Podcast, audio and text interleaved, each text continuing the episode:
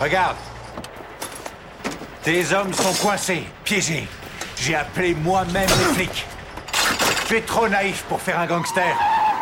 Indigne du métier. Utilise ta cervelle. Tu vas crever. Voyons qui trouvera le sceptre le premier.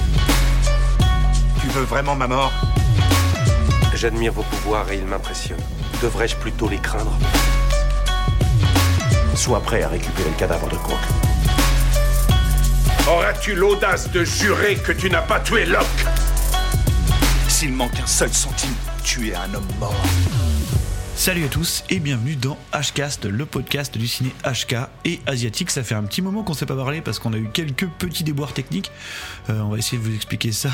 Je suis Marvin Montes. Avec moi, j'ai Erwan Kirog. Comment ça va? Bah écoute, ça va. Très content de te retrouver après effectivement ce hiatus un peu improbable. De quasi deux mois. Ouais, ouais, ouais. Enfin, on se retrouve pour un nouvel épisode et euh, j'espère que bah, on ne laissera plus autant de temps avant le prochain épisode. Ouais, ouais. Alors, juste pour introduire, on va peut-être disclaimer euh, tout de suite, histoire d'expliquer ce qui s'est passé assez rapidement, sans rentrer dans les détails. En gros, euh, on a enregistré un épisode. Ceux qui nous suivent sur les réseaux sociaux le savent sur Dragonine de Kingu. Ce qui s'est passé, c'est qu'on a eu un problème technique en fait. Donc, impossible de le sortir. Hein. C'est bien ça. C'est exactement ça. Et je ne désespère pas de peut-être le sortir sous une autre forme, mais pour l'instant, on va se remettre à notre diffusion plus régulière avec des, des nouveaux épisodes. Et puis un jour, peut-être que ce soit bientôt ou plus tard, il y aura un épisode Dragonine de Kingu. Bon, il sera peut-être défiguré complètement cet épisode, mais, euh, mais il y aura quelque chose. En tout cas, voilà, on va le garder sous le coude et peut-être, euh, hypothétiquement, le sortir à un moment ou à un autre. Voilà, histoire que ce soit clair.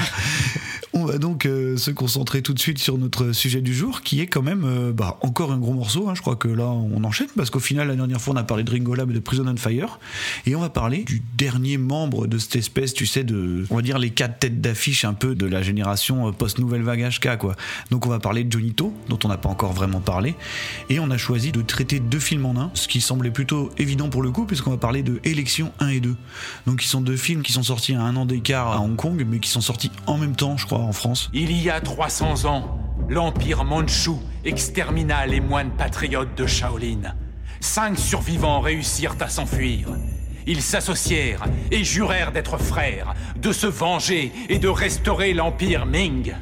On les connaît sous le nom des cinq ancêtres. Ils se firent combattants d'honneur et créèrent la fraternité Hung. Elle mena d'héroïques soulèvements militaires. Des milliers et des milliers de patriotes moururent en braves pendant les batailles. Plus tard, les Hung continuèrent d'exister sous forme de sociétés secrètes. Donc en fait, ça forme vraiment un diptyque. Enfin, c'est un bloc, c'est une histoire de toute façon qui est tellement connectée que tu peux pas évoquer un film sans évoquer l'autre. C'est complètement impossible. Quoi. Ouais, et puis on retrouve les mêmes personnages de l'un à l'autre. Exactement. Et euh, même si on s'intéresse moins à un personnage de l'un à l'autre, ils sont quand même tous présents. Et donc c'est euh, hyper intéressant de voir ce qu'ils sont devenus. Et puis de toute façon, l'approche de Johnny To sur ces deux films, c'est de montrer comment la société mafieuse a évolué à Hong Kong. Et donc euh, c'est pour ça d'ailleurs qu'il s'est lancé dans ce diptyque. Alors avant de commencer, on va faire le petit sommaire habituel, c'est-à-dire qu'on va commencer par se poser la question de qu'est-ce que c'est que l'élection. On va rentrer un petit peu plus dans les détails, ensuite on parlera du contexte et on reviendra peut-être un petit peu sur euh, bah, qui était Johnny To avant la sortie de ces films-là et un peu sur l'ensemble de sa carrière. Ensuite, évidemment, la partie qu'est-ce qu'on en pense où on va donner notre avis et puis on va certainement spoiler comme des cochons, mais bon, ça devient une habitude. On terminera par l'impact et pour finir, on va créer des liens et essayer de faire des petites recos euh, pas trop évidentes, j'en sais rien. C'est pas sûr que j'y arrive ça, mais bon. Donc euh, si c'est bon pour toi, on va pouvoir commencer tout de suite. hein. C'est bon pour moi, allons-y. Les hauts comptent à peu près 50 000 membres. Les autres triades des milliers et des milliers, sans règles. Il n'y a pas d'ordre. Croyez-vous que les prisons de Hong Kong peuvent les loger tous? J'avais 12 ans quand j'ai été initié à la triade. C'est très jeune. La triade exige le respect des principes. Élection 1 et 2, ça raconte une histoire de succession mafieuse en fait. Tous les deux ans, il y a une nouvelle élection d'un grand chef d'une des triades les plus fameuses de Hong Kong. C'est un moment de grande discorde et de lutte intestine et donc on va suivre les luttes de pouvoir afin de récupérer euh, le statut de délégué et ça va s'écharper sévèrement En évidemment. gros, c'est vraiment une histoire politique. Hein. C'est absolument pas vu sous un angle romantique ou même pas spécialement très cinématographique, en tout cas en termes de traitement du sujet. Presque documentaire finalement, surtout le premier premier. Quasi, ouais. C'est d'ailleurs ça qui est un peu étonnant parce que Jonito, c'est pas forcément quelqu'un qui a une approche de documentariste. En tout cas, je veux dire, c'est pas Ringo Lam, quoi. C'est vraiment un thriller politique, plus qu'un polar, hein, dans le sens où il n'y a pas énormément de fusillades ou de règlements de compte, tu vois, il y en a quelques-uns. Mais au final, c'est beaucoup plus un film de conversation, de débat, quoi. On a l'impression d'assister à une sorte de lutte politique, mais en fait dans un univers mafieux. C'est pour ça qu'il y a un côté finalement assez documentaire. C'est complètement cohérent de présenter les triades chinoises de cette manière-là à Hong Kong, puisque ça fait complètement partie de la société, quoi. C'est quelque chose de, de complètement intégré au fonctionnement politique, en fait, hongkongais, quoi. Pour tous les fans de cinéma hongkongais et de cinéma chinois, ce sera pas une surprise parce que les familles mafieuses, de ce que témoignent les films avec lesquels on a grandi, sont imbriquées vraiment dans la société. Les relations entre la police et la mafia sont vraiment, euh, enfin, elles sont presque sœurs ces deux organisations, quoi. Elles se soutiennent autant qu'elles luttent l'une contre l'autre. Et en fait, élection 1 et 2 se fait le témoin de l'évolution de ces relations et de l'évolution de ce qui est devenu les triades durant euh, l'époque moderne, en fait. La triade joue les démocrates. Elle va élire bientôt son délégué général. Chez les Sungay, ça n'a rien à voir. C'est plus simple. Le pouvoir passe de père en fils. Ici, c'est différent. La triade de Hong Kong élit son délégué depuis plus de 100 ans. Pour resituer un petit peu, Élection, c'est sorti euh, à l'origine en 2005. Il a été présenté au Festival de Cannes d'ailleurs en 2005. D'ailleurs, c'est pas son premier film qui a été présenté au Festival de Cannes, puisque je crois qu'il y avait eu The Mission en 99 aussi. Il a eu cinq films qui ont été sélectionnés en compétition officielle durant toute sa carrière, donc euh, autant dire que c'est un habitué quoi. On va sûrement en reparler, mais c'est vrai que Jonito, euh, même si on, a, on l'a peut-être un petit peu oublié aujourd'hui, c'est qu'il avait un petit peu un moment cette étiquette de, de cinéaste de festival, comme une sorte de Wong Kar Wai à un moment donné, quoi. Alors dans un registre évidemment différent. Hein. Et ce qui était assez étonnant finalement, parce que des cinéastes comme John Woo ou Choi Ark, qui sont moins habitués aux grands festivals de renommée, euh, de renommée mondiale, tels que Cannes par exemple, qui a vraiment un, un souffle sur, sur tout le cinéma, lui, il avait justement, il mélangeait aussi bien euh, le cinéma populaire. C'est quand même un cinéaste euh, qui a fait beaucoup de films de gangsters. Après, il a fait aussi beaucoup de comédies romantiques, Ouais. il a fait des films de sabre. Bien sûr. Mais c'est ça qui l'a rendu célèbre. Un peu comme Kitano, en fait. C'est-à-dire qu'il a fait un riff sur le film de gangster tout en ayant ce côté un peu auteur, justement, qui a plu aux sélections européennes. C'est ce que j'allais dire en fait, c'est que du coup, euh, John Woo, tu vois, ou Choi Ark, même Ringo Lam, ils ont pas du tout cette espèce d'aura autorisante. Et c'est une question un petit peu, je trouve un peu étrange parce que Jonito, je le vois pas plus euh, représentant d'un cinéma d'auteur en fait quand je vois ses polars. Ouais. Je pense qu'il est déjà plus en retenue, par exemple, que l'hyper-romantisme de John Woo, hein, pour citer le plus évident, et en tout cas celui qui a peut-être la plus grande influence euh, en Occident. Comme tu disais, c'est une sensibilité qui est peut-être moins in your face. Ouais, et puis un traitement qui paraît euh, tout de suite plus sérieux en fait chez Jonito. Ouais, il y a une- un côté retenu. Ça ressemble à l'idée qu'on se fait du cinéma d'auteur en Europe. Ça reste du cinéma d'action. Bien sûr. Mais euh, c'est vrai que je le rapproche dans ce sens-là de Kitano. Il y a un petit côté réflexif sur l'amitié qui est moins grandiloquente que chez John Woo, comme on disait à l'instant en fait. il est ni aussi excessif que John Woo ou Choi Ark, dans le sens, tu sais, esthétisant, quoi. Ouais. Et il est jamais non plus excessif dans la noirceur et dans la violence que Ringo Lam, quoi. Il a réussi à toujours à citer entre les deux, c'est un peu le symbole de sa carrière. Ouais, c'est une sorte de chaînon manquant entre John Woo, Choi Ark. C'est euh, vraiment comme ça que je le vois, euh, Jonito, quoi. Et donc, pour revenir juste avant de, de continuer sur le casting, dans Élection 1 et 2, on va retenir euh, évidemment Simon Yam, qui est un petit peu le socle de l'histoire, hein, c'est ce qui relie les deux films. On a Tony Leung euh, Ka-fai, dont on a déjà parlé quand on a fait Prison on Fire, et euh, donc euh, Louis Koo, qui bascule sur le rôle principal du, du Élection 2, quoi. Ouais. Qui sont un petit peu les trois qui se tirent vraiment la bourre pendant les deux films, quoi. Louis Cook, dont le personnage est un peu l'encre émotionnelle. Qui est en plus un espèce de personnage euh, quasi anti-gangster. Il a un traitement assez intéressant par rapport au. C'est le personnage que je trouve le plus intéressant. J'aurais pas dit ça la, la première fois que j'ai vu les deux films, et qui fait que selon moi, le Élection 2 est le plus intéressant des deux films. Celui qui a le plus de résonance émotionnelle. Tu fais partie de la triade. Tu en feras toujours partie. À jamais. J'ai adhéré pour être protégé. Un point, c'est tout. Devenir pour deux ans le grand chef d'une triade, c'est ridicule. Je veux juste gagner beaucoup d'argent. Certes, tu peux le faire en te moquant de nous. Tu as une dette importante envers nous.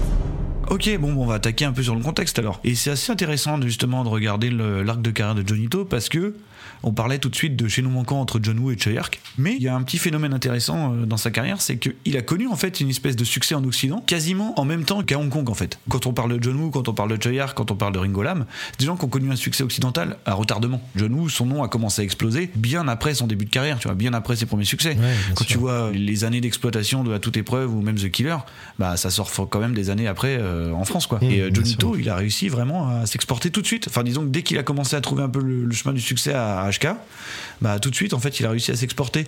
Et ça, ça vient euh, du fait que Jonito, il a toujours eu un placement un peu bizarre dans l'histoire du cinéma d'action hongkongais, dans le sens où quand l'espèce de sainte trinité, là, un peu du polar, donc qui est euh, John Woo, Choi King Golam, est un peu au pouvoir, quoi. Et ben lui, il est toujours un peu en retrait. C'est un truc, je pense, qui a dû pas mal l'emmerder, quoi, pendant des années. Ce qui est d'autant plus étonnant, c'est que il avait quand même exploré déjà auparavant euh, le polar, Ouais. mais avec un succès moindre en fait. Et je pense qu'il était éclipsé justement par ces trois forces vives du cinéma hongkongais, ce qui n'empêche pas que ces films avaient des qualités. Et dans le tas, t'as des films très bons. Mais c'est vrai que l'œuvre de la maturité, en fait, il explose véritablement à partir du moment où commencent à disparaître les icônes de cette nouvelle vague qui était apparue dans les années 80. C'est vrai qu'après cette nouvelle vague qui ramène euh, en gros les réalisateurs issus de la télé et qui ont un bagage euh, par exemple d'études euh, en Occident quoi, ils ramènent vraiment l'influence du cinéma européen et américain à Hong Kong, hein, ce qui n'était pas forcément courant avant. Mhm. Et en fait dans leur sillage il y a tous ces mecs là qui sont eux aussi du coup emparés de la manière de, de construire le cinéma qu'avait par exemple Hanoï quoi. Mhm. Et donc on a eu cette espèce de, de bulle quoi. C'est presque une bulle spéculative là où tout le monde s'est mis à employer les mêmes thématiques, à faire un petit peu des films policiers de la même façon. Ouais. Et ça, de toute façon, c'est un truc récurrent dans l'histoire du cinéma hongkongais. hein, c'est que, en général, ils ont tendance à jouer sur une seule tendance. hein. C'est hyper facile à, à contextualiser. Quoi. Tu vois, tu prends les années 60, c'est la surexploitation du wuxia-pian. Tu prends les années 70, c'est la surexploitation du film de kung-fu. Et à partir des années 80, bon bah, c'est la surproduction de polar qui va quasiment les, les mener à leur perte, en fait. hein. Et donc, Jonito, à l'image de Ringo Lam, comme on en parlait quand on faisait Prison on Fire, c'est aussi un de ces réalisateurs qui a explosé plus ou moins dans le sillage de la nouvelle vague. Même si lui, comme on le disait, il a jamais eu au moment où les autres étaient présents, l'impact euh, bah, que les trois autres ont eu. Quoi. Et donc, en fait, il a fallu qu'il attende euh, quelques événements euh, assez opportuns quand même. C'est-à-dire que déjà, on a l'approche de la rétrocession, qui indirectement a mené certains des plus grands noms à quitter Hong Kong pour aller tenter le coup à Hollywood. Et qu'est-ce qu'il fait Jonito bah, Il reste sur place. Quoi. Il reste sur place et en l'occurrence, vraiment, il profite de l'absence de ces réalisateurs-là pour lui-même euh, afficher une maturité en fait qu'on lui connaissait pas. Clairement pas. Quand on regarde sa filmographie, on voit que à partir de euh, 97, il sort euh, voilà A Hero Never Dies, Expect the Unexpected, même s'il l'a juste euh, produit, The Longest Night. Alors ça, on sait pas trop parce que c'est pareil. C'est vrai qu'il y a en 96, un an avant la rétrocession, il monte son euh, Milky Way Ouais. Images là, qui est sa compagnie de production en fait, qui est un petit peu basé sur le, le même modèle que le film workshop de Chayark et qui d'ailleurs aura manifestement les mêmes écueils parce que c'est des mecs qui vendent un peu leur projet sur le, la base du euh, on va essayer de se débarrasser des intermédiaires, des producteurs et compagnie ouais. pour devenir en fait eux-mêmes des espèces de producteurs euh, hyper envahissants quoi. Ouais, et puis euh, pour avoir la main mise sur leur propre projet, comme l'a fait Clint Eastwood avec Malpasso et comme l'a fait, euh, comme tu disais, Choyark, c'est de pouvoir sortir des œuvres qui leur tiennent à cœur et d'avoir ça, euh, bah, ça a ses avantages et ses inconvénients. Tu parlais de main mise, ça permet de sortir des œuvres autorisantes comme l'a fait Jonito, mais derrière ça, bah, c'est souvent des œuvres qui rapportaient peu et donc Jonito se retrouve à devoir aussi faire des comédies très commerciales pour pouvoir financer et garder Milky Way à flot en fait. Bien sûr. Et ce que je voulais dire donc euh, auparavant, c'est que pendant que les autres sont aux États-Unis, lui, euh, alors je sais pas si c'est un hasard euh, ou si euh, il a vraiment sauté sur l'occasion, il s'est dit là je vais me démener, mais il arrive avec The Mission en 99 qui vraiment révèle un talent au public européen et au public mondial aussi américain euh, qui était jusque-là passé inaperçu, alors qu'il avait signé, comme je disais, de très bons films. Mais c'est vraiment là où il commence à développer vraiment son propre style. Il délivre des œuvres qui sont vraiment euh, excellentes de bout en bout. Et à partir de là, si on regarde les Hong Kong Film Awards, sur 12 ans, il va avoir 8 nominations. À chaque fois qu'il sort un film, il est nominé au Hong Kong Film Award du meilleur réalisateur. Il en gagne euh, un ou deux, je sais plus.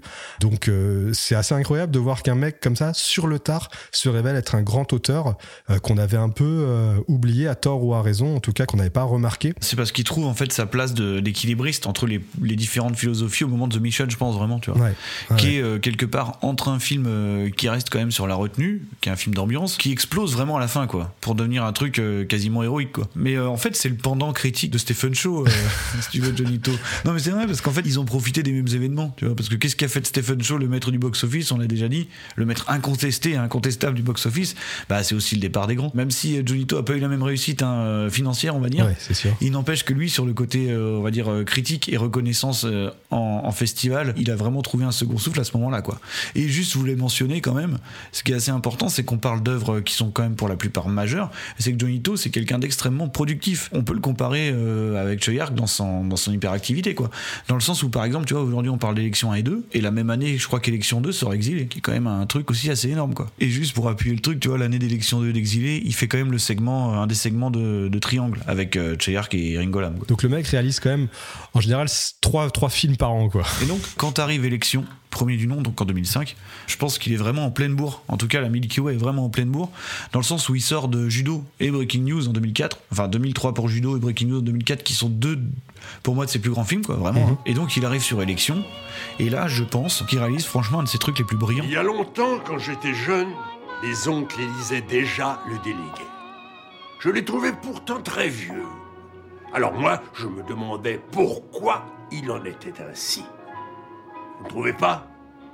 Plus tard, j'ai compris qu'à cause de leur âge, leurs paroles étaient toujours respectées. On manque de force quand on mange mal. L'argent, on en trouve toujours. Si l'élection doit dépendre des pots de vin, faisons-la aux enchères. Si nous n'avons pas la confiance, moi je n'en suis pas. On va commencer par euh, peut-être introduire euh, un petit peu le, le premier élection. Le premier élection, c'est donc Simon Yam et euh, Tony Lunkafai qui jouent donc les deux membres privilégiés pour reprendre la tête de la triade dont ils font partie. Mais seulement Tony Lung, lui, est prêt à tout pour ça. Il est prêt à utiliser la violence, les menaces. Et à côté de ça, Simon Yam a une approche beaucoup plus respectueuse des traditions. Et donc, ils vont se combattre tous les deux. Et ça va être, comme on l'a dit, un délire très politique. Il faut convaincre les vieux de voter pour eux. C'est vraiment une guerre d'influence et c'est vraiment ça, en gros, le plot du premier des deux films. On a euh, Simon Yan, donc, qui s'appelle Locke, qui est donc élu hein, très vite. hein. on voit que qui gagne l'élection, en gros, de délégué, qui représente vraiment la triade chinoise pour un mandat de deux ans. Et en face de lui, on a le, donc le candidat lésé, qui, qui s'appelle Big D. Et du coup, euh, donc ce, ce fameux Big D, donc, qui est incarné par euh, Tony Nkafai, est un petit peu lait. Un petit peu, ouais. On s'en rend compte assez vite, hein, même si ça reste bon enfant. Euh, Ouais, c'est un grand mot, bon va- enfant.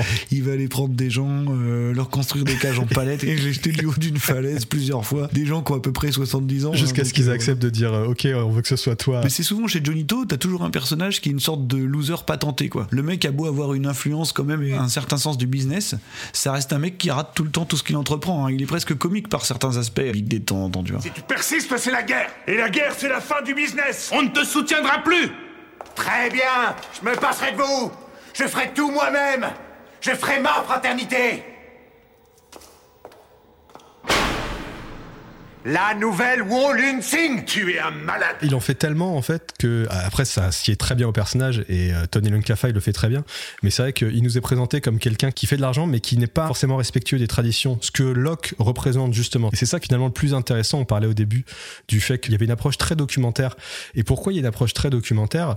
C'est euh, déjà parce que on parle de politique et on n'a pas véritablement d'encre émotionnelle dans le film. Ce que je lui reproche comparé au deuxième d'ailleurs. Et donc en fait, on a un regard en tant que spectateur qui est très extérieur. On voit les situations se, se développer sous nos yeux et on n'est pas forcément attaché à un personnage ou à un autre. Je sais pas ce que tu as ressenti par rapport au personnage de Simon Yam, de Locke, mais j'étais plus de son côté justement parce qu'il est moins violent, il est plus sensé. Il a une espèce de vision, en tout cas dans le premier film, et c'est là où je pense se situe toute la maestria du storytelling, c'est que le personnage change complètement en fait. Euh, on va dire qu'en gros, la scène finale du premier élection te fait changer ton regard sur le personnage. Il te prépare vraiment au deuxième film, quoi. Tu vois, c'est pour ça qu'ils sont vraiment indissociables.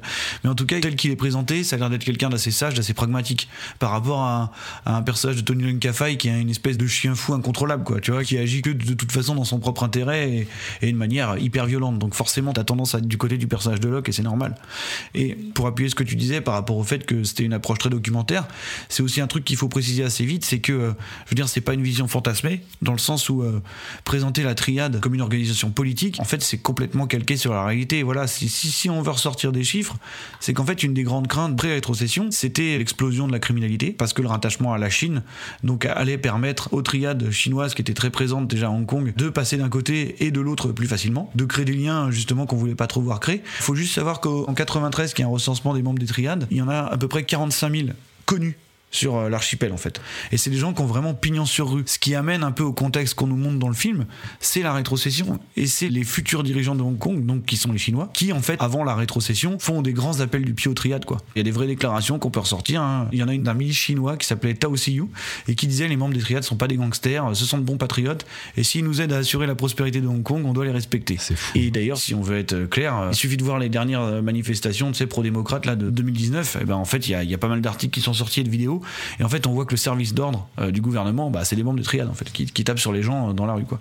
Donc ils les utilisent vraiment euh, pour le maintien de l'ordre aujourd'hui, quoi. Tu vois. Donc ce qu'on nous montre dans le film, tel qu'une organisation politique qui est pas appuyée, mais au moins tolérée par euh, la police de Hong Kong, bah, je veux dire, c'est vrai, quoi. Ouais, et puis encouragé sous certains aspects par le, le régime chinois. Et donc tant qu'il n'y a pas de vague, ça va. Mais ils ont leur utilité et puis peuvent rapporter du business, ils peuvent amener à la création ce qu'on voit euh, notamment explorer dans le deuxième volet. C'est difficile en fait d'imaginer en tant qu'Européen, euh, même si on a euh, notre forme de criminalité, on a nos mafias aussi, mais à ce point-là assumé, comme tu disais, ils ont pignon sur rue, et c'est vraiment ce qu'explore aussi Johnny To. C'est là où il se démarque d'une vision un petit peu plus occidentale, par exemple, qu'on a eu du film de mafia. Même si il est évident que les organisations mafieuses en Europe, et notamment aux États-Unis, étaient réelles. hein.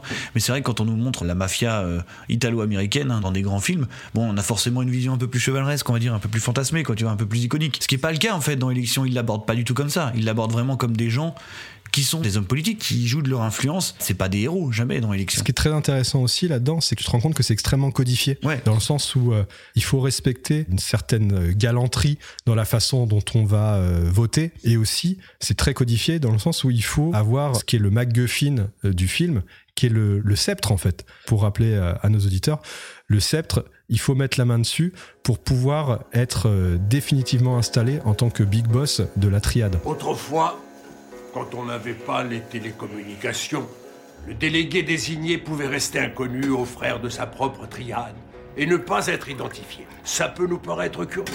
Le sceptre à tête de dragon servait à se faire reconnaître de tous comme délégué général. Avec le progrès, aujourd'hui, il ne représente plus que l'autorité du chef. Il a plus d'un siècle, ce sceptre. Des dizaines de délégués se le sont transmis. Le perdre, c'est perdre la face devant la fraternité. C'est une sorte de symbole sacré qui a une très forte connotation mythologique. T'as carrément des personnages qui sont des, espèces de fanatiques en fait hein, du sceptre, qui citent tout le temps, tu sais, des espèces de, de trucs un peu christiques là autour de l'histoire de la triade. T'as presque une espèce de chasse au trésor parce qu'en fait ils paument le sceptre, enfin ils le planquent, et du coup les mecs vont, vont se lancer dans une course poursuite pour ramener le sceptre parce qu'en en fait tant que t'as pas l'objet, bah si tu veux ça vaut rien quoi. T'as beau être élu, il te faut quand même le sceptre pour valider ton élection. C'est un paradoxe presque drôle en fait, presque grotesque parfois, entre une organisation politique hyper organisée et euh, un espèce de truc archaïque euh, qui repose sur des traditions mais quasiment millénaires. C'est un thème central en fait. Junito nous montre une organisation qui croit avoir des valeurs ancestrales. En tout cas, une partie d'entre eux y croit et, y tient. Et montrer que les préoccupations maintenant ne sont plus du tout justement euh, intéressées par les, valeurs que véhiculait cette organisation, que véhiculaient les triades, qui sont devenues purement une organisation qui est là pour faire de l'argent. C'est une entreprise. Et donc Junito approche ça vraiment pour dire c'est la fin d'un monde et le personnage de Simon Yam, justement dans la scène finalement la plus difficile de tout le film, qui est la scène, la scène finale, c'est que lui qui prétend être celui qui va respecter et faire respecter ses traditions, au fond, c'est un pourri, peut-être pire que Big D, parce qu'en fait, il cache ses intentions et quand il peut se débarrasser de son rival, parce qu'ils sont arrivés à une forme de paix, lui a été élu, ils travaillent tous les deux ensemble, et il dit Je me disais, Wulun Singh pourrait elle aussi avoir plusieurs délégués. La plupart des groupes en ont au moins deux. Deux, trois ou quatre. En somme, ils peuvent, quand c'est nécessaire, se passer le relais. Deux délégués, c'est plus de fric. C'est bon pour nous. Qu'est-ce que tu en penses, hein? Mon idée, elle serait chouette. La tradition est ancienne. Les oncles seront difficiles à convaincre. Et lui, il est tellement un but de pouvoir, le personnage de Simon Yam, Locke, qu'il finit par euh, éclater la tête euh, du mec euh, à coups de pierre et il tue sa femme et son gamin est absolument traumatisé. Ouais. Selon moi, c'est la scène la plus forte du film parce qu'émotionnellement, c'est celle qui résonne le plus à travers le regard du fils qui vient de voir son père en train d'assassiner un mec comme ça gratuitement. C'est une scène qui est hyper dure et ça projette dans le film suivant. C'est vraiment le point de bascule parce que déjà, tout le premier élection qui au final, quand tu les regardes d'un bloc, comme j'ai pu le faire récemment et je pense toi aussi, Ouais. en fait, le premier, il tient une espèce de rôle de de lancement géant pour le deuxième film en fait. Vraiment, tous les enjeux de l'histoire en général se développent dans le deuxième. C'est une sorte de mise à niveau de voilà l'univers dans lequel on est. Voilà euh, une présentation des personnages. C'est vraiment le 2 où on te raconte véritablement une histoire. C'est-à-dire qu'on t'a vraiment un personnage principal et t'as vraiment des enjeux dramatiques et plus juste politiques. T'as plus à choisir un camp en fait. Le camp est établi parce que le point de bascule, le vrai élément modificateur, c'est le moment où justement on tente de rompre les traditions. C'est là où on va commencer à foutre le bordel. quoi. D'ailleurs, la première élection, il me semble bien moins accessible que le deuxième. Ouais, c'est vrai. Notamment en ce qui concerne les enjeux. Johnny To, hein, comme tous ces réalisateurs post-nouvelle vague, il a des éléments euh, qui sont purement issu du cinéma occidental dans ses influences, qu'il a cette espèce de manière de présenter ses personnages un peu à la Fincher. Genre, euh, j'introduis un personnage en deux trois plans et après on reviendra plus jamais dessus. Enfin, j'espère que t'as compris qui ils étaient. Ouais, t'as intérêt à t'accrocher quoi. Parce que c'est ça dans l'élection 1, tu vois, on te montre Locke euh, dans les premiers plans, paf, terminé, caractérisé, ok, au prochain. J'avoue que euh, moi sur le premier, comme t'as pas de personnage principal vraiment ancré, tu t'accroches pas à un personnage en particulier, donc en fait au lieu de te présenter un personnage, on te présente une galerie de personnages et on te dit voilà ce pourquoi ils vont se battre, mais t'as pas d'attache émotionnelle et ce qui fait que c'est un peu nébuleux en fait euh, ce pourquoi ils se battent. Les enjeux sont pas toujours clairs dans le premier en tout cas. Quoi. Alors que dans la suite, bah, justement, dès le début, franchement, dès les premières minutes, t'as un personnage qui est ancré, tu sais pourquoi il se bat, t'as une accroche émotionnelle parce qu'il a des raisons personnelles de faire ce qu'il fait, tu sais où il se situe par rapport à l'organisation criminelle. Lui, il veut faire de l'argent et il veut pas vraiment être un criminel. T'as un contexte familial, t'as des enjeux personnels, t'as des enjeux professionnels et t'as une quête qui est dès les premières minutes marquée du personnage et t'as eu le temps de te familiariser avec lui. Ce que t'as pas du tout dans le premier. Donc, c'est pas un reproche que je fais au premier, mais c'est vrai que c'est plus difficile d'être investi vraiment dans le premier. Je vais me répéter, mais c'est vraiment comme regarder un documentaire sur où en sont les triades en 2005, comment elles fonctionnent et à quel point elles sont sur un point de bascule, ce qui rend le film très intéressant parce que culturellement, en plus, il est très différent de l'image qu'on a de la mafia en général. Moi, j'avais jamais vu de film avant le premier élection qui, à ce point, rentre dans le fonctionnement et d'une certaine manière ridiculiser un peu la façon dont ça fonctionne. Clairement, parce que tu vois, t'as une cérémonie qui est hyper appuyée. là. Que le rite commence Ils rejouent l'histoire de la création de leur triade, tu vois, en costume et tout, quoi. Alors que les mecs, deux jours avant, ils étaient prêts à se tuer. Si tu crées une nouvelle fraternité, je te combattrai jusqu'au bout. De toutes mes forces. Je préparerai deux cercueils, un pour toi, un pour moi. Mais il y a un truc euh, qui est intéressant là-dedans, c'est une déclaration de Johnito lui-même. hein. Il a souvent déclaré, alors euh, peut-être est-ce de la fausse modestie ou de la langue de bois, mais c'est qu'il se disait toujours assez surpris du succès qu'il a euh, en Occident, en fait, parce que pour lui, il fait du cinéma qui s'adresse en premier lieu aux Hongkongais. Dire que tu vois, pour comprendre vraiment les enjeux et pour connaître, euh, en tout cas être complètement au fait de la place de ce genre de triade dans la société, bah il faut le vivre en fait. Ouais, bien sûr. C'est pour ça que nous, on est toujours un petit peu extérieur quand l'histoire commence et quand tu vois la manière dont les choses s'articulent, dont les choses sont organisées.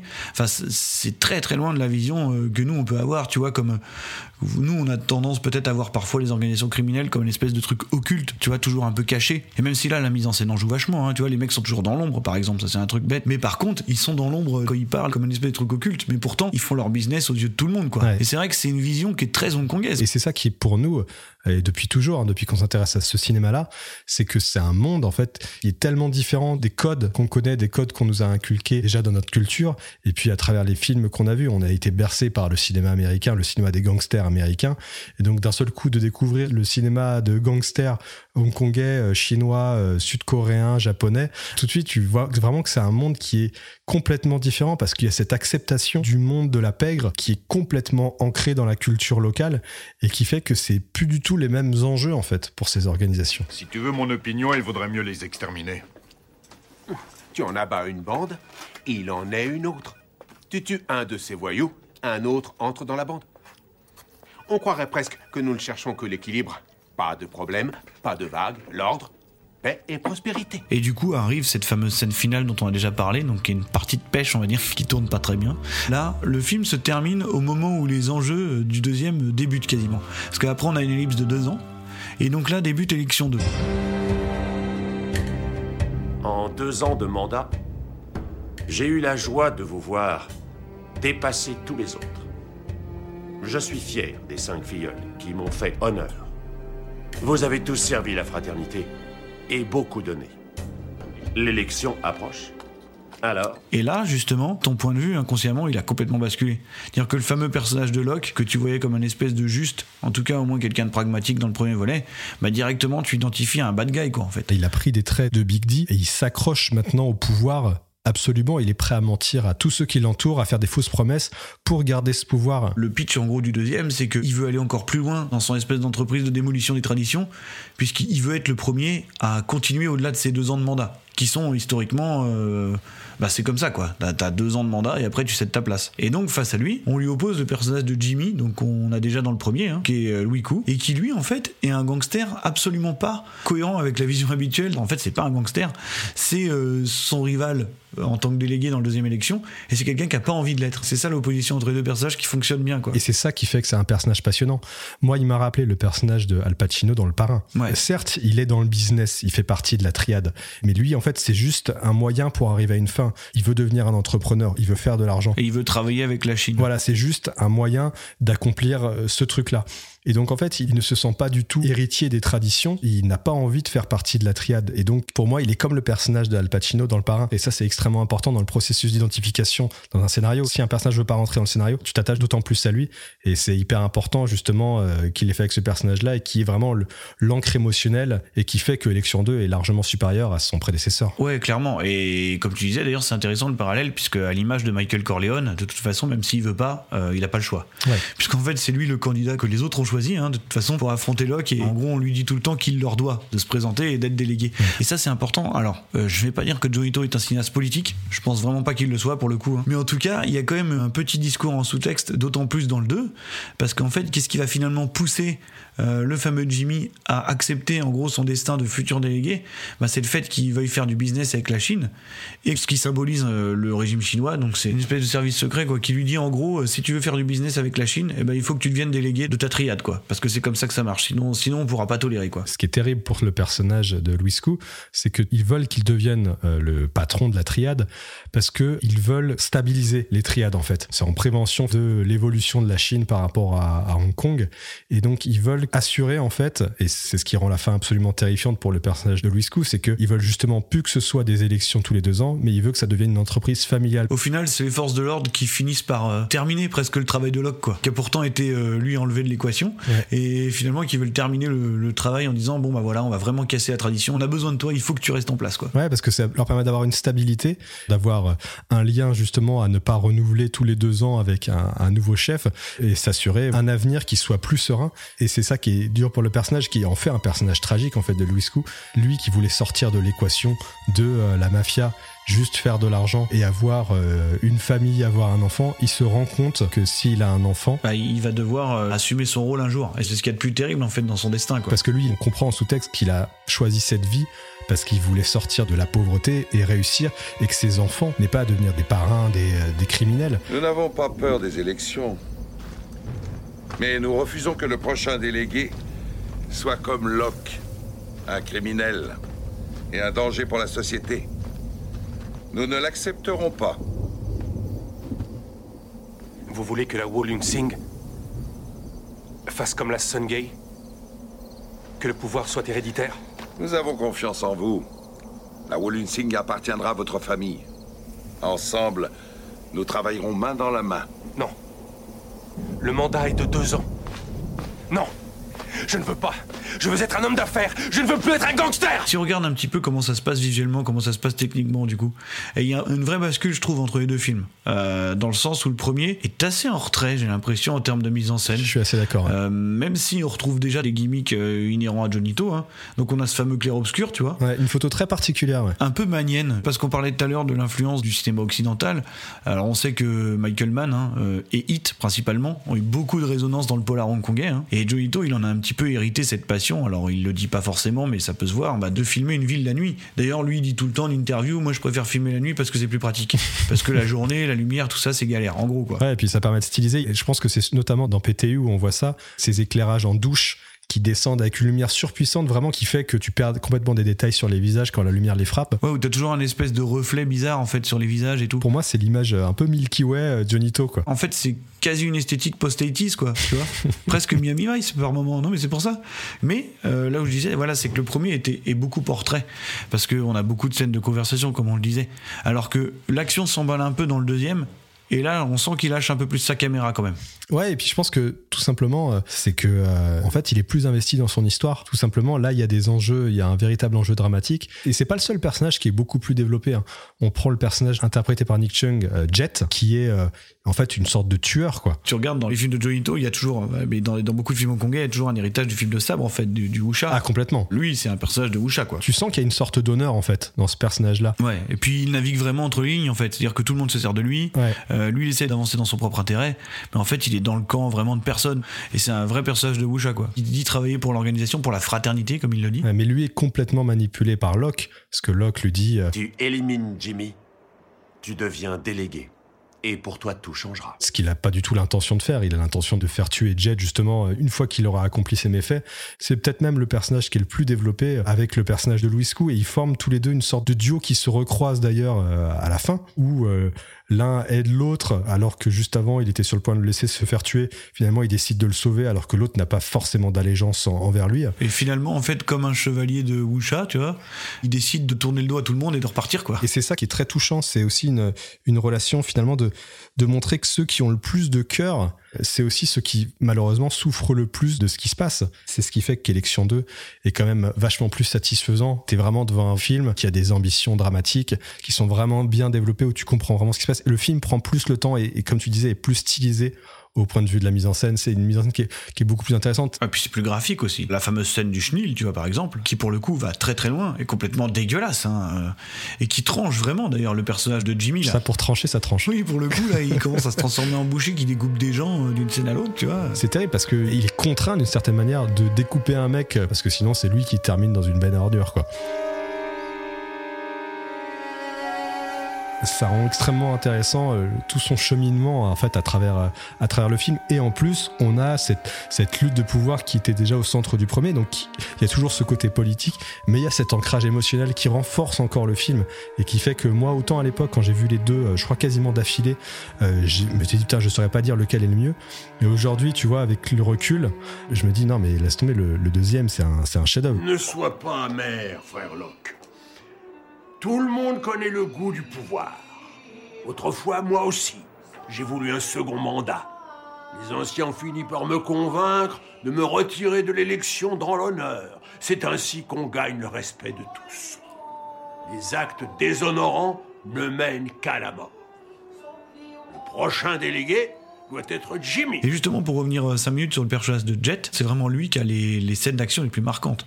Cette fameuse scène de nuit où il y a des bagarres à l'arme blanche, ce qui ça aussi est un truc très réel, hein, parce qu'il faut savoir un truc, c'est qu'on nous a souvent présenté dans les Heroic Bloodshed, dans les polars, des mecs des triades armés jusqu'aux dents qui se tirent tous dessus. Alors qu'en fait, au final, dans la réalité, des mecs des triades qui portent des flingues et qui les utilisent, bah, il n'y en a pas tant que ça en fait. hein. Déjà, c'est lié au fait que le port d'armes soit totalement prohibé à Hong Kong, hors force de l'ordre. Euh, donc déjà, porter une arme, euh, c'est risqué. Et c'est aussi pour ça que dans la, dans la réalité, en fait, ils règlent véritablement leurs différends, principalement à l'arme blanche. hein. En réalité, l'histoire, c'est qu'en fait, ils, privilégient les affrontements à l'arme blanche. hein. C'est une espèce d'accord tacite pour s'éviter des peines de prison trop longues. Parce qu'en fait, ça tient au niveau de tolérance, encore une fois, accordé par les forces de l'ordre. Dans le sens où une bagarre occasionnant éventuellement quelques morts à l'arme blanche, ça va. À partir du moment où quelqu'un sort un flingue, c'est beaucoup plus dur de laisser couler. Non, mais ça peut paraître grossier et tout, mais pour schématiser, en fait, c'est ça qui se passe. Donc, en fait, utiliser des armes blanches, c'est même pas une intention graphique et un peu gorasse, hein, parce qu'on a eu ça dans beaucoup de films hongkongais, hein, mais en fait, c'est véritable, quoi. Voilà. Alors que bon, quand tu sors et que tu vois un mec se faire poursuivre par 10 mecs avec des machettes, personne sourcille, tu vois. c'est un, c'est un jour comme un autre à Hong Kong quoi.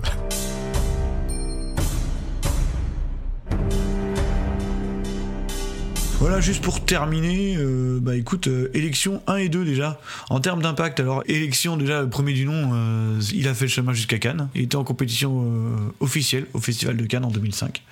Donc euh, ce qui assoit un petit peu cette espèce d'image de cinéaste de festival hongkongais. Et euh, bon, accessoirement, c'est le, c'est le HK Film Award du meilleur film 2006 quand même. Du meilleur film, meilleur réalisateur, meilleur acteur pour Tony Leung meilleur scénario, meilleurs effets sonores.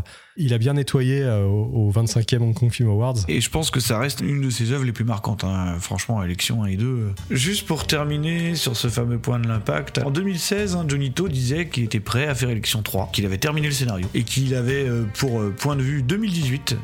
Qui n'est pas arrivé. Ce qui n'est pas arrivé, ouais, Mais, euh, voilà, donc il était assez nébuleux en fait sur l'histoire. Il parlait de, du retour de Louis Cool et justement il disait qu'il avait écrit un scénario tellement dense qu'il allait devoir en choisir une partie. Et il répondait aux interviews qu'en fait, euh, suivant la section du scénario qu'il allait choisir, bah, peut-être qu'il aurait besoin du personnage de Jimmy, peut-être pas. Ah, Moi j'adorerais revisiter le personnage de Jimmy quand même. Ou alors sa descendance, quoi. Après, il parlait d'Andilo déjà au casting à ce moment-là. Mais euh. Bon, écoute, on va terminer cet épisode quand même. C'est le moment de créer des liens, c'est le moment de faire des recommandations, c'est le moment d'être extrêmement ambitieux. Euh, c'est le moment où tu vas nous dire. Alors, qu'est-ce qu'on pourrait regarder d'ailleurs qui se rapprochait de, de l'élection 1 et 2 Bah, je vais me répéter, mais euh, bah, euh, le parrain, en fait. Même quand je pense au parrain 2, tu mentionnais à l'instant le fait que Johnny To euh, avait déjà un scénario très dense pour le troisième, moi, ça me rappelle les ambitions affichées de Francis Ford Coppola pour le Parrain 2 notamment. Bien sûr. On sent cette ambition dans euh, Élection 2, c'est-à-dire de prendre euh, un des personnages euh, un peu subalterne en fait de- du premier et de le développer vraiment et de montrer comment cette société mafieuse a évolué à travers le temps. Et aussi d'un personnage euh, qui passe vraiment d'un extrême à l'autre, en fait, assez rapidement. Quoi. Et l'autre film, alors bon, je vais pas être très original, hein, c'était euh, le Casino en fait de Martin Scorsese, tout simplement. Parce que euh, là où je rapproche justement Casino des, des deux films élections, c'est qu'il montrait aussi euh, une évolution dans l'histoire de la mafia, comment il y a un peu un rise and fall d'un personnage. Et une mafia qui a un vrai rôle, en fait, dans le développement de la société, pour le coup, dans Casino. Ouais. Euh, moi, écoute, je vais conseiller un truc qui a absolument rien à voir. Euh, je cherchais une manière de le caser, c'est tant mieux. C'est un jeu qui s'appelle Yakuza Like a Dragon. Bah oui, mais j'aurais dû Yakuza penser. Like a Dragon, qui officiellement est donc Yakuza 7. Alors, c'est japonais, c'est un JRPG en fait, un RPG japonais au tour par tour avec des combats à la Dragon Quest. Mais là où c'est intéressant en fait, c'est que même s'il a une espèce de point de vue grotesque justement de sa manière de mettre en scène les combats et euh, de caractériser ses personnages, il a quand même une approche extrêmement réaliste en termes narratifs quoi. C'est-à-dire que c'est vraiment un, jeu qui est bâti sur, euh, bah, un petit peu comme dans l'élection en fait, c'est pour ça que je le rapproche, par en fait des guerres d'influence. C'est-à-dire que euh, même si le personnage principal n'est pas forcément partie prenante dans toutes les histoires, en fait autour de lui c'est que des guerres d'influence euh, entre les Yakuza, entre une espèce de mafia sud-coréenne et justement une triade chinoise quoi. Et donc c'est des grands discours et des gens qui s'arrangent et qui se font des sales coups quoi. Par contre c'est soutenu par un casting japonais de folie, hein. t'as énormément d'acteurs très connus qui doublent les personnages, mais ça c'est traditionnel de la saga quoi. Le caser parce que vraiment c'est un jeu vidéo que je conseille à tout le monde quoi. Et donc c'est un jeu vidéo qui occupe quand même minimum 60 heures donc euh, on sait pas ce qui va se passer là hein, donc euh, on ne sait jamais. Mais j'aurais une dernière. euh, Allez. C'est un film sud-coréen avec Choi Min-sik, New World. Ah oui oui New World je vois bien ouais. J'ai pas un souvenir extrêmement précis du, du film, mais je me souviens quand même d'un film très politique. Malheureusement, ouais, je peux pas. Je me souviens que j'avais bien aimé. Je me souviens qu'il y avait des éléments politiques. Je me, sou- Bon, bah je me voilà, souviens qu'il y a des personnages intéressants. Et d'ailleurs, petite parenthèse, les meilleurs films euh, politiques et historiques euh, que j'ai pu voir récemment sont des films sud-coréens qui vraiment cartonnent dans l'évocation de leur passé euh, récent Ou moins récent. hein. ou moins récent, tout à fait. The Edge of Shadows, on en a déjà parlé, mais c'est un grand film. Eh ben écoute, c'était pas mal du tout. En attendant, bah, on va se retrouver, euh, écoute, on verra bien. Et au moment où on enregistre cet épisode, je crois que j'ai une petite annonce à faire. Ah, Ah, attention, suspense, roulement de tambour. au moment en fait où l'épisode sort, eh ben, on a pu annoncer dans la journée que j'avais écrit un livre en fait. Ah, voilà. Et voilà. Alors, eh, t'étais pas au courant. hein. Mais quel livre, Marvin? Alors c'est un livre sur le cinéma d'action hongkongais. Étonnant, me direz-vous. Euh, et donc voilà, ça va sortir, c'est Aardvark Edition, donc qui est l'éditeur qui avait sorti il y a pas si longtemps que ça le livre de Fabien Moreau sur la science-fiction japonaise. L'excellent livre Voilà. de Fabien Moreau. qui s'appelait euh, Kaiju Envahisseur et Apocalypse. Et donc là, nous allons pouvoir sortir bientôt, euh, a priori au mois de septembre, en tout cas second semestre 2021, euh, donc un livre sur le cinéma d'action Mais hongkongais. quel est son titre, Marvin? Alors son titre est un titre dont je ne sais pas s'il sera final, donc je préfère ne rien dire. Ah, d'accord. et je me permets d'ailleurs de dire que j'ai eu une maigre contribution. hein. Tu m'as proposé d'écrire un article, et bah, c'est ce que j'ai fait. Je vous laisserai découvrir euh, sur quoi. J'ai laissé Erwan écrire sur un film qu'il aime beaucoup. Et en tout cas, bah, c'est vraiment un, un bel accomplissement. Donc j'espère que vous serez nombreux à vous jeter dessus euh, voilà, pour soutenir tout simplement euh, ce cinéma-là et puis l'initiative de Marvin. On annoncera évidemment quand le livre sortira officiellement, sera disponible. Mais euh, en tout cas, voilà, je, je vous invite à aller, aller faire un tour euh, en attendant, soit sur le site d'Artvark Edition, soit sur les réseaux sociaux, sur les différents réseaux sociaux. Euh, Il y a quelques détails en plus sur le bouquin. Il n'y a pas que Erwan, il y a aussi d'autres euh, d'autres co-auteurs qui ont participé. Alors, sinon, faut pas hésiter à, à nous contacter directement. Je, je répondrai avec plaisir à toutes les questions. Et l'autre grosse annonce. Je pense que c'est la plus grosse annonce du jour. La plus grosse annonce du jour, parce que ça ne s'arrête jamais, monsieur, c'est qu'on a le sujet de notre, notre prochain épisode. Et là, je pense que ça va faire mal. Je pense que ça va faire très très mal. On va se faire beaucoup d'amis. On va se faire énormément d'amis. Euh, Puisqu'en fait, on va décider de parler d'un film américain. Mais pas tout à fait, dans le sens où, euh, évidemment, hein, vous le savez, on s'autorise de temps à autre des petites incartades euh, à droite à gauche. Et donc là, on va parler d'un film américain, tout simplement parce qu'il est réalisé par un Hongkongais. Quel film me direz-vous? Eh ben, C'est tout simplement le premier film réalisé par un Hongkongais aux États-Unis. Donc vous l'aurez deviné, nous allons parler au prochain épisode de Chasse à l'homme de John Woo. Avec Jean-Claude Van Damme. Effectivement, Chasse à l'homme de John Woo, qui d'ailleurs ressort hein, lui aussi en Blu-ray là en ce moment chez USC. Dans une très belle édition. Dans une très belle édition qui contient en bonus caché, voilà je le dis, un des euh, Director's Cut de John Woo. Lequel exactement, je ne peux pas vous dire parce que je crois qu'il y a 5 ou 6 versions. Mais en tout cas, il y a une version alternative avec un peu plus de trucs. euh, Je ne l'ai pas vu et j'ai très envie de la voir. donc ça se commande chez USC. Voilà, Chasse à l'homme, ça va être notre prochain objectif et je pense que ça va être euh, assez drôle. Qui est un film euh, bien supérieur à ce que beaucoup de gens euh, se souviennent. J'aime plutôt beaucoup, voilà, je le dis tout de suite. Il y a beaucoup de choses à aimer dans ce film, il y a des choses euh, à moins aimer évidemment. On vous réserve ça pour le prochain épisode. Mais de toute façon, ce qu'il faut savoir, c'est que tous ces films-là, que ce soit Chasse à l'homme, que ce soit euh, même Mission Impossible 2 ou même euh, Knock Off, Piège en Gong, sont des films assez fascinants, justement, par leur espèce de fusion ratée, quoi. Bon, en tout cas, Erwan, hein, merci. Ah, merci à toi. Donc, on va essayer de se retrouver assez vite pour parler de Chasse à l'homme ou de Dragonine, on ne sait pas. Euh, tout dépend d'Erwan ici présent. Voilà, moi j'ai plus trop de mots à dire. De chasse à l'homme, de chasse à l'homme. de chasse à l'homme. D'accord. En tout cas, euh, merci d'avoir écouté jusqu'au bout. Donc euh, n'oubliez pas de nous retrouver hein, sur nos réseaux sociaux respectifs ou sur ceux de l'émission. Erwan, je te dis bah, à très bientôt du coup. Bah, à bientôt et puis continuez à regarder des films HK et des films asiatiques, c'est très important. Et des films américains avec Jean-Claude Van Damme. Également un grand merci à Jim7800 du Discord HK Ciné Movies.